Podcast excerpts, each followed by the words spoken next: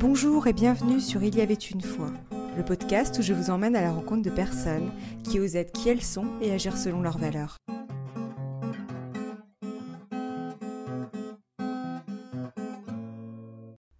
Bonjour chers auditeurs, je me réjouis de poursuivre la première mini-série avec vous. Si vous venez de nous rejoindre, je vous conseille d'écouter les épisodes précédents dans l'ordre pour mieux comprendre la nouvelle thématique. J'ai le plaisir d'accueillir Saverio Tomasella, docteur en psychologie, psychanalyste, chercheur et auteur de nombreux ouvrages dont l'hypersensibilité est un thème récurrent. Il est également créateur de la Journée mondiale de l'hypersensibilité qui a lieu chaque année le 13 janvier. Bonjour Saverio et merci d'être avec nous. Bonjour Sophie, avec grand plaisir. Dans l'épisode précédent, vous nous avez partagé votre univers. Aujourd'hui, nous allons poursuivre avec l'épisode J'aime ma sensibilité. Pour commencer, comment définissez-vous la sensibilité? Alors, la sensibilité, c'est le propre de l'être vivant. Et ça, c'est la définition fondamentale. Euh, c'est le propre de l'être vivant, et notamment, on va dire surtout, les animaux et les humains, euh, même si les végétaux ont une forme de sensibilité, mais c'est particulièrement net chez les animaux et les êtres vivants, puisque nous avons la capacité de réagir à des stimulations et de d'exprimer euh, par des gestes, des, cris, des, mots, euh, ce qui se passe pour nous par rapport à cette sensibilité. Donc ça, c'est la définition de base. Après, concernant les humains, la sensibilité correspond à l'ensemble de nos sensations, donc les six sens, le toucher, l'ouïe, la vue, le, l'odorat, le goût, et le sixième sens dont on parle pas assez, qui est la kinesthésie, c'est-à-dire ce que je sens dans mon corps, sous forme de vibration, mais aussi tout ce qui est équilibre, sans lequel on ne pourrait pas tenir debout. on sent beaucoup de choses euh, dans le corps. Euh, si quelqu'un bouge derrière nous, c'est la kinesthésie qui nous permet de sentir un mouvement derrière nous. Donc ces six sens qui sont nos sensations. Et il y a aussi ce qu'on appelle les synesthésies, c'est-à-dire que chez certaines personnes, si j'écoute de la musique, enfin là c'est mon cas, je prends mon cas en, particulier, si j'écoute de la musique, je vois des paysages, je vois des couleurs, je vois des peintures. Il y a des mathématiciens, là ça n'est plus mon cas, des mathématiciens qui voient euh, ou entendent certaines choses par rapport à des problèmes mathématiques et qui vont donc résoudre le problème non pas avec les chiffres, mais avec les couleurs ou les vibrations ou euh, ce qu'ils entendent euh, par rapport aux chiffres, etc., etc. Et c'est ce que Baudelaire décrit très bien dans son poème qui s'appelle Les correspondances. Certains parfums évoquent euh, des touchés, par exemple, hein, quelque chose de mm. tactile. certains goûts vont avoir comme une résonance musicale ou, visuelle. Donc ça, ce sont les synesthésies et ça complexifie la sensibilité. Au-delà des sensations et des synesthésies, il y a toute la sphère des émotions. Et nos émotions sont très nombreuses. Elles sont beaucoup plus nombreuses que les quatre ou cinq émotions dont on parle en général et qui sont importantes, c'est vrai. Hein la peur, la honte, la colère, euh, la tristesse. Il y a toute une palette de, choses qui peuvent nous émouvoir, nous toucher, nous bouleverser. Et après, il y a les sentiments. Alors les sentiments, c'est intéressant parce que ce sont des émotions qui durent, on va dire ça comme ça pour simplifier, ce sont des états d'âme qui durent le sentiment amoureux qui peut durer des journées entières, des semaines entières, des mois entiers, mais aussi pendant toute une relation, même s'il y a des hauts et des bas dans le sentiment amoureux, il peut être présent. Donc le sentiment va durer. De même que certaines rancunes qui peuvent durer des heures, des semaines, voire des années. Il y a des sentiments ou des ressentiments comme ça qui s'installent et qui font partie de notre sensibilité. N'oublions pas que dans la sensibilité, il y a aussi toute la sphère de l'intuition et des intuitions que nous avons, nous sommes dans une société qui ne nous autorise pas beaucoup à écouter et à exprimer nos intuitions, mais si nous commençons à le faire, nous allons voir que ça fait vraiment partie de notre sensibilité. Et enfin, l'imagination. L'imagination, quelle que soit sa forme, qui est une, un des plus beaux fleurons de notre sensibilité. Alors, est-ce que nous pouvons affirmer que nous sommes tous dotés d'une sensibilité élevée en étant enfants? Oui, c'est une découverte récente très importante. Nous naissons toutes et tous avec une très grande sensibilité. On peut donc dire que tous les enfants sont ultra sensibles pour euh, la raison simple, c'est que le cerveau émotionnel est déjà à maturité au moment où l'enfant naît. Le cerveau émotionnel est déjà à maturité même quelques jours avant la naissance de l'enfant, si la naissance se fait plus ou moins à terme, c'est-à-dire que cette maturité arrive au huitième mois de grossesse. Alors que le cerveau rationnel va mettre 25 ans pour se développer. Alors surtout les sept premières années, c'est vrai, c'est pour ça qu'on parle de l'âge de raison à sept ans, euh, mais tout de même, le cerveau rationnel va mettre 25 euh, ans à se développer complètement.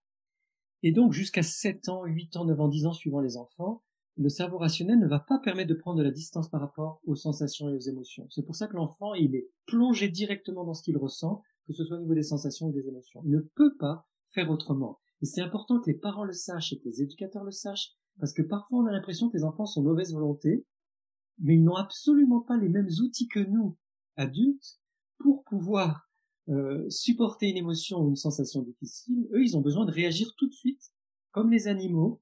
Ils ont besoin de faire quelque chose sous la forme d'un geste ou d'un cri ou de pleurs ou de quoi que ce soit pour évacuer la surcharge créée par une émotion ou une sensation difficile à vivre.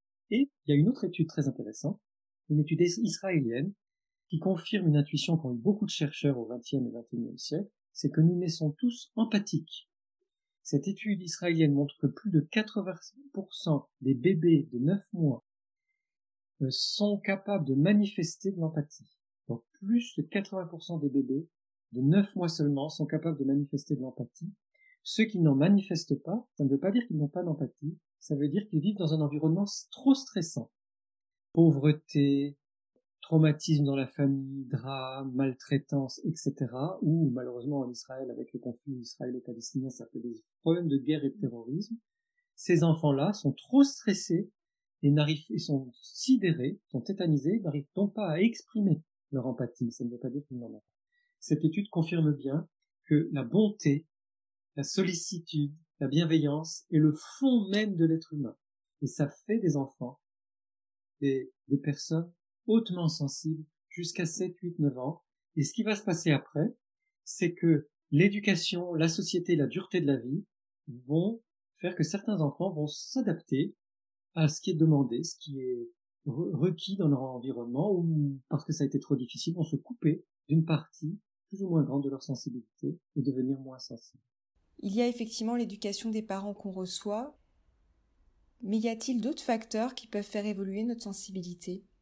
Alors, il y a, les facteurs sont de trois ordres. Physique avec des maladies, j'y viendrai en dernier, traumatiques ou historiques, ce qu'on a vécu et ce qui nous a marqué, et effectivement euh, l'éducation et l'environnement. Donc je commence par l'éducation. Dans une famille où l'enfant peut exprimer ses émotions facilement ou ses sensations, hein, peut exprimer toute sa palette de sensibilité, euh, l'enfant va être très à l'aise avec le repérage de sa sensibilité, notamment de ses émotions, de ses sentiments, ou même de ses intuitions. Il va les écouter, et parce que ça c'est la première étape, pouvoir repérer ce que je ressens. Puis deuxième étape, je peux l'exprimer. Donc ces enfants dans des familles où la sensibilité est bienvenue vont être capables d'exprimer leur sensibilité, surtout si les parents eux-mêmes non seulement accueillent la sensibilité de l'enfant, mais expriment leur propre sensibilité. Ils ont des outils ils ont les cartes en main pour pouvoir exprimer leur sensibilité et trouver bah, que c'est naturel, que ça fait partie de la vie, que c'est comme ça l'être humain et que les relations se vivent avec la sensibilité et l'expression de la sensibilité. Si en plus les parents sont artistes, pas forcément comme métier, hein, mais un tempérament artiste, et qu'ils ont euh, une forme de créativité, ou qu'ils encouragent la créativité de l'enfant, l'enfant va devenir particulièrement sensible, mais du côté facile à vivre, en tout cas dans cet environnement-là. Et donc ça va faire des enfants hautement sensibles, après 7, 8, 9 ans, ces enfants-là vont rester hautement sensibles parce qu'ils ont été encouragés à développer et exprimer leur sensibilité. À l'extrême inverse du spectre, on a des enfants qui naissent et qui grandissent dans des familles qui ne sont pas à l'aise avec la sensibilité ou qui n'aiment pas la sensibilité, qui refusent les émotions ou qui ne savent pas comment les exprimer ou pour lesquelles certaines émotions sont vraiment malvenues. Alors dans certaines familles ça va être la colère, dans d'autres la tristesse. Il y a des familles qui n'aiment pas la joie.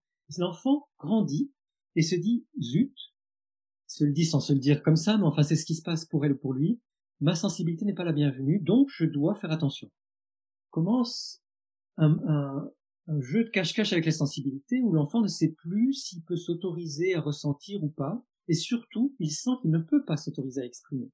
Donc non seulement il va perdre l'éducation au repérage de la sensibilité, qu'est-ce qui se passe en moi, qu'est-ce que je suis en train de ressentir, ça c'est de soi à soi-même, et après, il va perdre cette grammaire, cette, cette langue particulière qui permet d'exprimer, cette souplesse aussi, cette richesse qui permet d'exprimer sa sensibilité. Et donc là, il devient handicapé, invalidé, dans sa possibilité humaine d'exprimer, de vivre d'abord et d'exprimer sa sensibilité. Et c'est là qu'on va parler d'hypersensibilité, parce que ce sont des personnes qui n'ont pas, des enfants et des adolescents qui n'ont pas refusé complètement leur sensibilité, qui ne se veulent pas s'en couper, en tout cas pas définitivement, mais qui sentent bien qu'ils ont, qu'ils qu'elles ont beaucoup de mal à la vivre, et que c'est mal vu et mal accepté par les autres.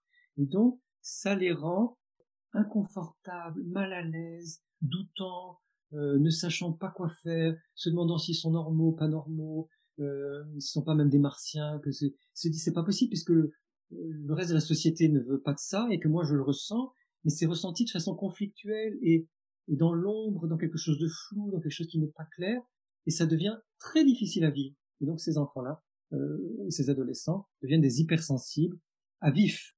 C'est très difficile. Alors évidemment, entre ces deux extrêmes, il y a toute la palette des possibles euh, pour euh, la sensibilité élevée. La deuxième chose, ce sont les traumatismes ou les chocs qui, à un moment de la vie, vont exacerber notre sensibilité par rapport à certaines situations. Donc ça va pas forcément. Alors si le traumatisme est vraiment très fort, ça, ça va exacerber l'ensemble de la sensibilité, mais ça peut être par rapport à la sexualité, par rapport à la vie amoureuse, par rapport au travail, par rapport au transport en commun, par rapport à l'école ou aux études, par rapport à n'importe quoi, par rapport à la nourriture. S'il y a eu un choc marquant ou un traumatisme, ben la sensibilité va être très à vif dans ce domaine-là et réactiver chaque fois que la difficulté euh, se représente. Et ça, ça existe de façon très euh, fréquente. Hein. Les, les, traumatismes sont beaucoup plus fréquents qu'on veut bien le dire.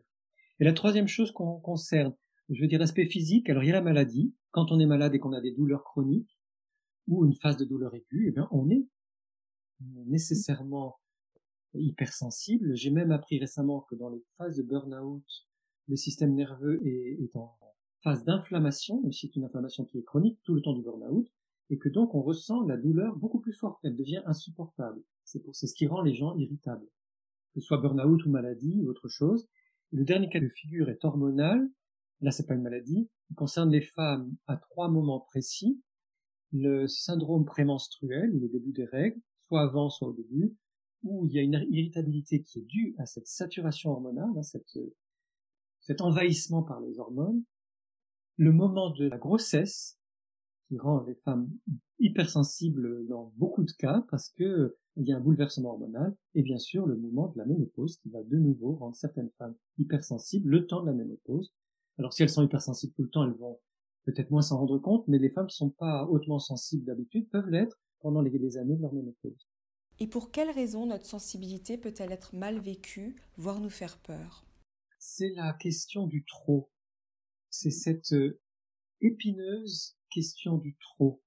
C'est que les enfants et adolescents très sensibles et qui l'ont manifesté d'une façon ou d'une autre, alors on peut le manifester en, en étant hyperactif, en étant exubérant ou au contraire en étant extrêmement timide, replié sur soi, euh, réservé, etc. On peut le manifester en pleurant, en riant, on peut le manifester de toutes sortes de façons, en étant créatif, au contraire, en ayant inhibé sa créativité. Tout, ça, ce sont des manifestations d'une sensibilité élevée. Et ces enfants et ces adolescents se sont trouvés dans des environnements, l'école, les copains, la famille, soit l'un de ces environnements, soit les deux ou les trois à la fois, qui à un moment ou de façon répétitive va dire c'est trop, tu pleures tu ris trop, tu t'agites trop, tu, tu es trop timide. il y a toujours du trop. Et c'est cette euh, accusation, cette, condamnation, au lieu de dire ah bah toi tu es différent de nous, tu ris beaucoup, tu pleures beaucoup, tu t'agites quand tu te sens en difficulté ou quand tu es heureux, euh, au lieu de dire des choses qui caractériseraient la singularité de l'enfant, ce qui lui permettrait justement d'apprivoiser sa singularité, peut-être que pour oser être singulier, il est nécessaire d'abord d'apprivoiser sa singularité de bien la connaître, eh bien on a stigmatisé ces enfants en leur faisant croire qu'ils étaient un problème. C'est même pas qu'ils avaient un problème, parce que c'est intrinsèque à leur euh, nature, à leur être, et donc tu es pour moi un problème puisque tu es trop. Et ce trop désigne en plus la sensibilité qui est l'essence même de l'humain. On ne peut pas faire un humain sans sensibilité. On peut faire un, un robot, on peut faire un ordinateur sans sensibilité. L'humain n'existe pas sans sensibilité. Et même les psychopathes, ils sont devenus psychopathes parce qu'ils se sont coupés de leur sensibilité, c'est-à-dire qu'ils ont disjoncté. il y a quelque chose qui s'est arrêté de la sensibilité qui leur aurait justement permis de ne pas sombrer dans la psychopathie et dans ces désastres. Donc l'humain est sensible par nature, essentiel. Si on dit à un enfant tu es trop quelque chose par rapport à sa sensibilité, il sent que c'est son identité d'humain, sa nature même d'être humain qui est accusée, qui est dénoncée comme quelque chose qui ne va pas.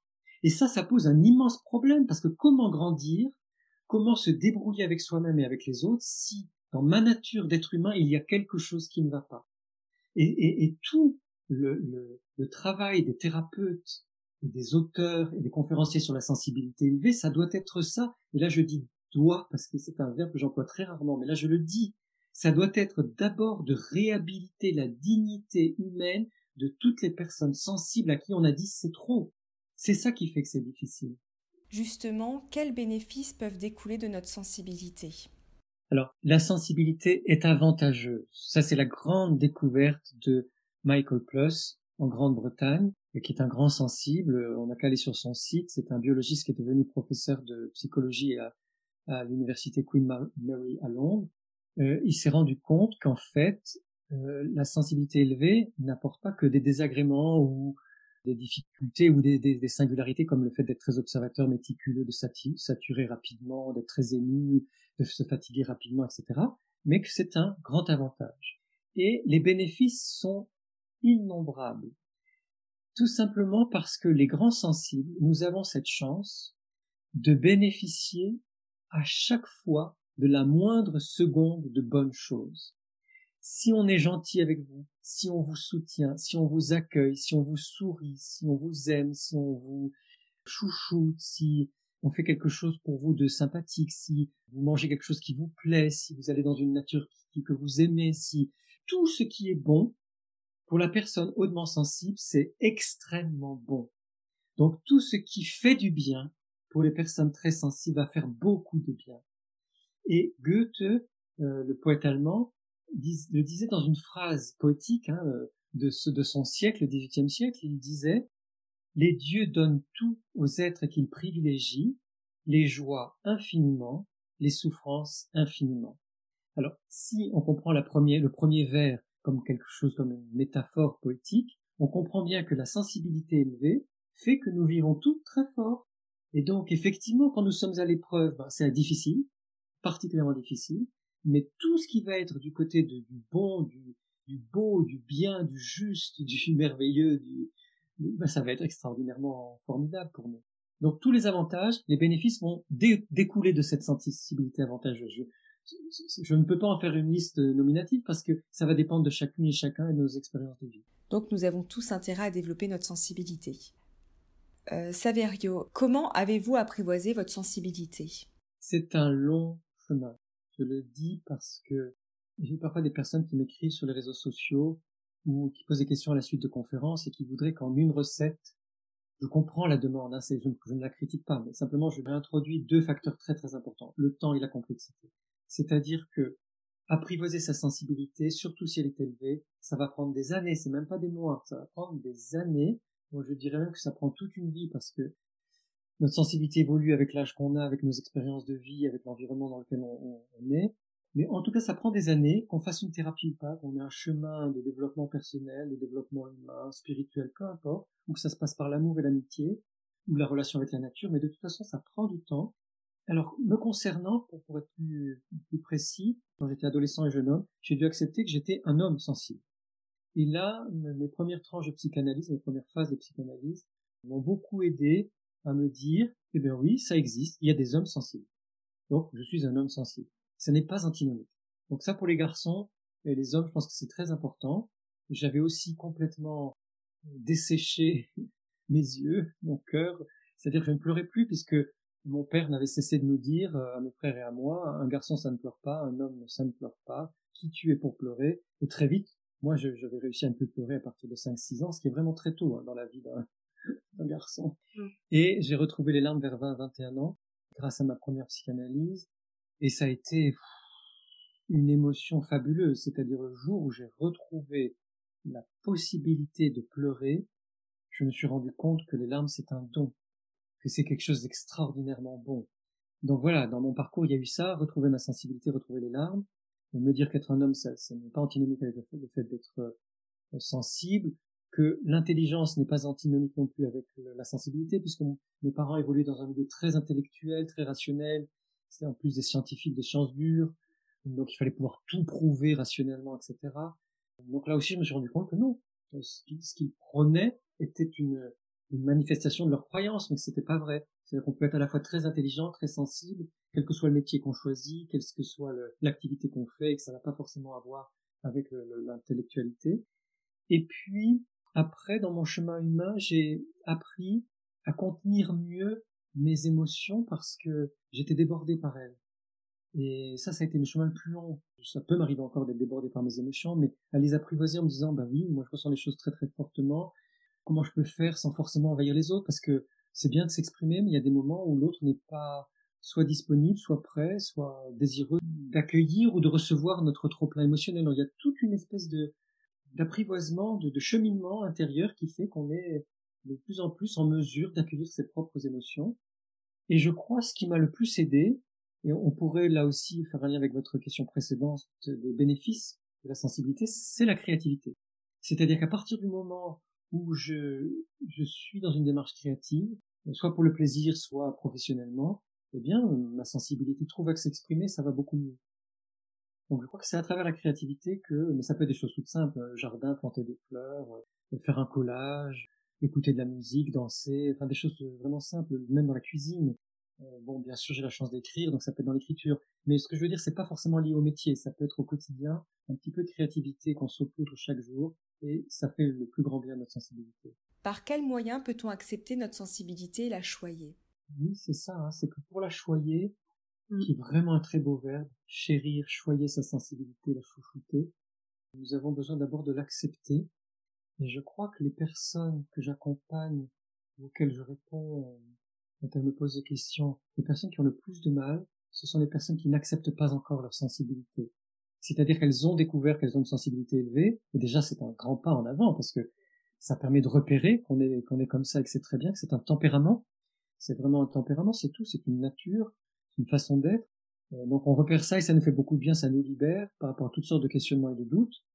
Et c'est la première étape. La deuxième étape, c'est de l'accepter. Je suis vraiment sensible, donc c'est comme ça, ça va être comme ça toute ma vie et je suis différent. Alors il y a 31%, d'après la dernière étude de 2018, 31% de grands sensibles, de personnes hautement sensibles, et ça veut dire qu'il y a 69% de personnes qui sont moins sensibles. Et dans ces 69%, il y a 36% de personnes moyennement sensibles et à peu près 33% de personnes peu sensibles.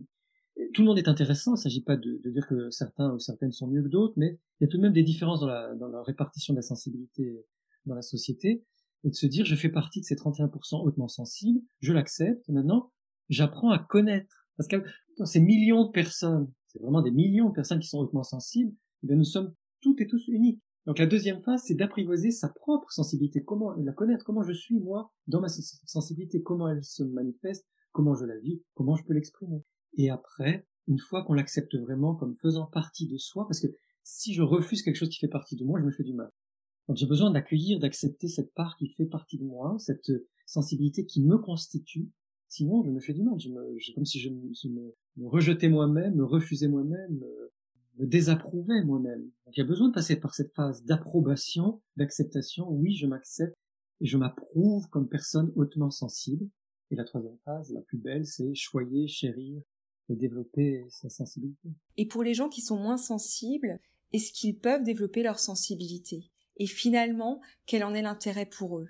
Est-ce que ça leur apporterait quelque chose? Oui, je pense que ça peut pas apporter à tout le monde de développer sa sensibilité parce que, contrairement à ce qu'on croit, ça ne nous rend pas plus vulnérables, ça nous rend plus conscients de nos forces et de nos vulnérabilités et de nos fragilités. Donc la vulnérabilité d'un être humain, qu'il soit sensible ou pas, qu'il soit très sensible ou moins sensible, pour le dire de façon plus nuancée, la vulnérabilité d'un être humain, elle est là encore aussi intrinsèque à sa nature humaine.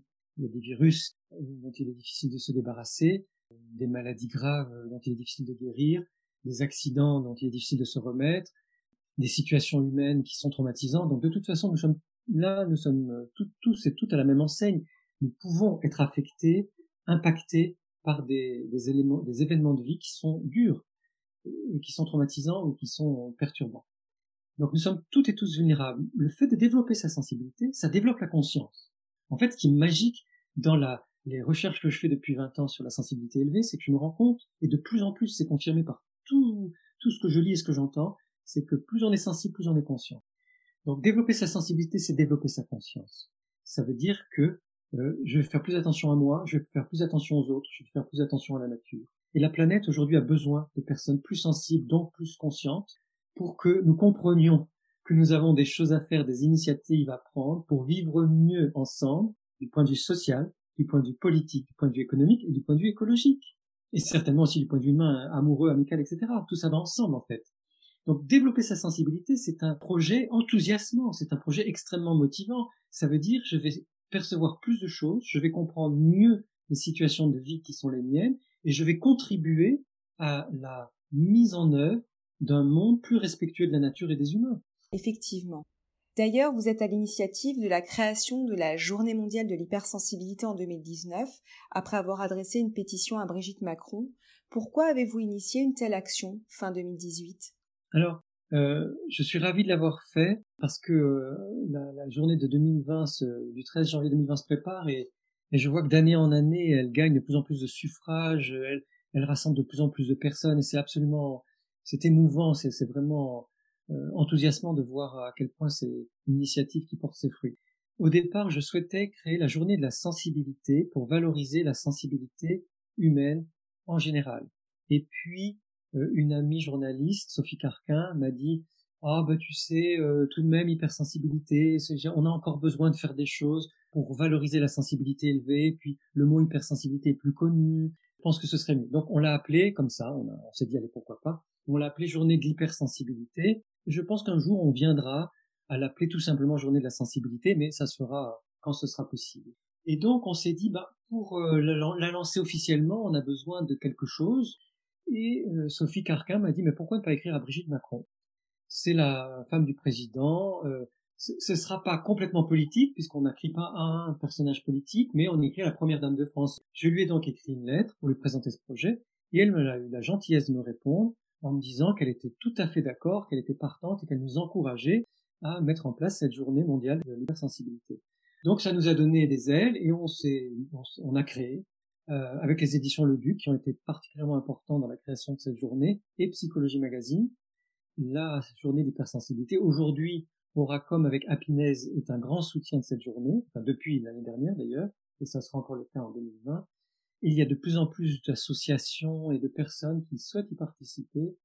Et en fait, l'idée, c'est de valoriser la sensibilité humaine, de mieux la faire connaître, et de faire savoir qu'il existe des formes de sensibilité plus élevées, et que ce n'est pas un problème en soi, c'est tout simplement un tempérament humain qui concerne des millions et des millions de personnes. C'est une très belle initiative. Alors cette journée aura lieu le 13 janvier prochain. Que ferez-vous pour la célébrer? Alors, il y a toutes sortes de, d'événements qui sont prévus. Comme nous ne savons pas si nous serons encore confinés en couvre-feu, nous ne saurons pas du tout comment les choses vont pouvoir se passer. Tout a été organisé vidéoconférence. Il y aura une première conférence en avant-première le 7, le, jeudi 7 janvier avec les éditions Le Duc pour lancer la journée de la sensibilité élevée. Il y aura vos podcasts, Sophie, qui vont sortir en janvier. Mm. Il y aura euh, le 13 janvier une table ronde organisée par l'association Surdouessence qui va réunir beaucoup de personnes qui parlent de la sensibilité élevée de 16h à 18h. Il y aura une conférence que je donnerai avec York Pfeiffer, qui est un artiste, auteur, compositeur, interprète, qui joue de la guitare et chante des chansons. Ce sera à 19h, de 19h à 20h30, avec le magazine Apinaise et les éditions Le Duc. Et le week-end qui suit, les, 17 et, les 16 et 17 janvier, il y aura le sommet de la sensibilité qui est en train d'être organisé par des amis italiens et suisses. Ce sera donc un sommet international. Il y aura des Canadiens, peut-être des Américains, des Italiens, des Français, des Suisses, peut-être des Belges. Et donc, euh, cette année, c'est vraiment un feu d'artifice pour cette journée de la sensibilité. Alors, pour terminer en quelques mots, que souhaitez-vous que nos auditeurs retiennent de notre échange? Je souhaite, chères auditrices et chers auditeurs, que vous reteniez que votre sensibilité est un trésor. C'est votre, c'est votre trésor.